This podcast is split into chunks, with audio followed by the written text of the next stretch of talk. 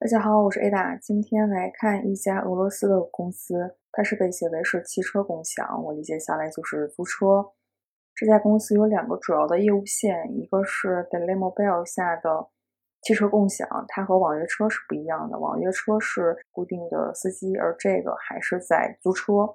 然后另外一个品牌是 Anytime Prime，是一个长期租赁汽车，听起来很类似，只是时间长短的不同。它们其实，在车型上也有一些区别。OK，主要来看一下它的行业。俄罗斯是有1.4亿居民，你可以想一下，国内有两个过亿的大省，所以它这个数字是不是对比起来觉得又不是很大？它去年的人均购买力是两万多美金，可能是因为不断的通货膨胀吧，感觉经济并不是最核心代表这些新鲜行业发展的东西。我觉得是年龄。年轻人对新鲜事物的接受度真的是非常非常的高。俄罗斯的 GDP 其实也不怎么好，在他谈论运输市场的时候，个人汽车市场看的是人口超过十万的城市的汽车，这个这么小的数字感觉有一丝遥远。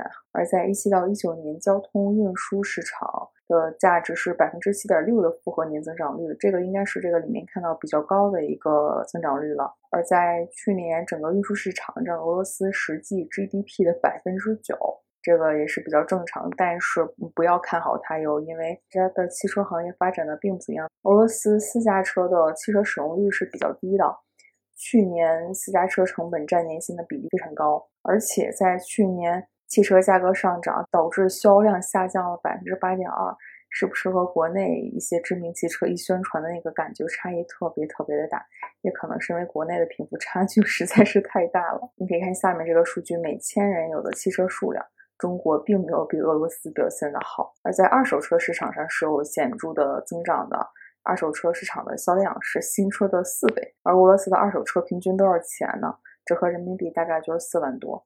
还真的是很便宜的，不过它的车都比较老，相对而言，这里也提到，其实官方管制是比较重的。而且明显是政府命令和企业成本的削减措施会导致汽车向汽车共享的方向去转变。另外，在共享出行领域，说了出租车的渗透率来看，每千人是几辆？中国这个数值又非常的不高。大宏观的中国数值总是会和新闻里看到的小部分城市的差异非常非常大。而俄罗斯汽车的共享市场及这家公司所在的领域，像莫斯科汽车出行平均时间大概是三十三分钟，对它的收费是。是按分钟算的，一开始看到我是挺惊讶的。而这个领域，俄罗斯是有二十多家汽车共享运营商，感觉不是很多。如果你有关注过我国的交通部的发文的话，网约车领域的公司超级多，租车的应该会更多吧。这里提到这个行业发展比较重要的一点，就是也是政府补贴。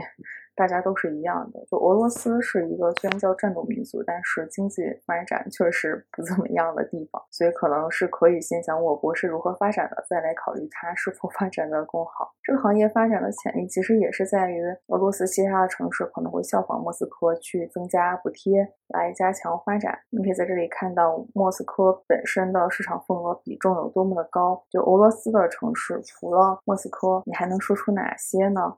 是不是很少？在汽车共享的这个逻辑下来看，它是说在百分之三十二的用户是没有汽车的，主要依赖于共享；六十八是有车的，可以说是有车的人消费降级，环保升级。下面这个数据里面，你看中国的是非常有意思的，它的汽车数量、市场规模都遥遥领先，但是去看汽车拥有量，按每一千名居民的持有量，还有成本，汽车拥有成本占平均工资的百分比，这几个数据是不太乐观的。在管理层讨论。里面可以看到，它的收入其实绝大部分都是来自于以分钟来计费的汽车共享，豪华车还没有完全发展起来，其他的业务就更别说了。所以前面我表示的是比较悲观的。它的月活也其实是在几十万这个水平，每分钟收入虽然增长还挺明显的。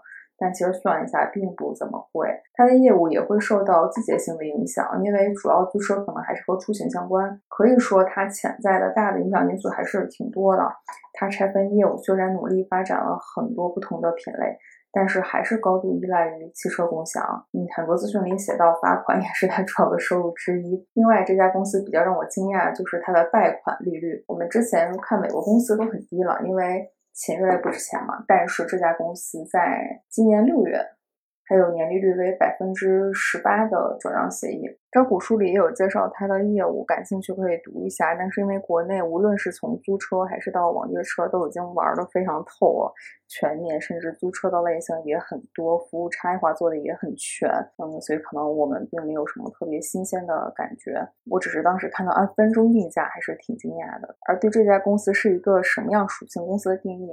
你可以看它这里，全职员工是有一千多名，但是有三分之一都是从事维修维护业务，所以我觉得它是个非常非常重线下的。虽然行业很明朗，但对在俄罗斯这个行业来讲，是不是一个好的选择？Who knows？好啦，我们就看到这里。这期主要是为了感受一下它和国内公司不同的冲击，就到这里，下期见。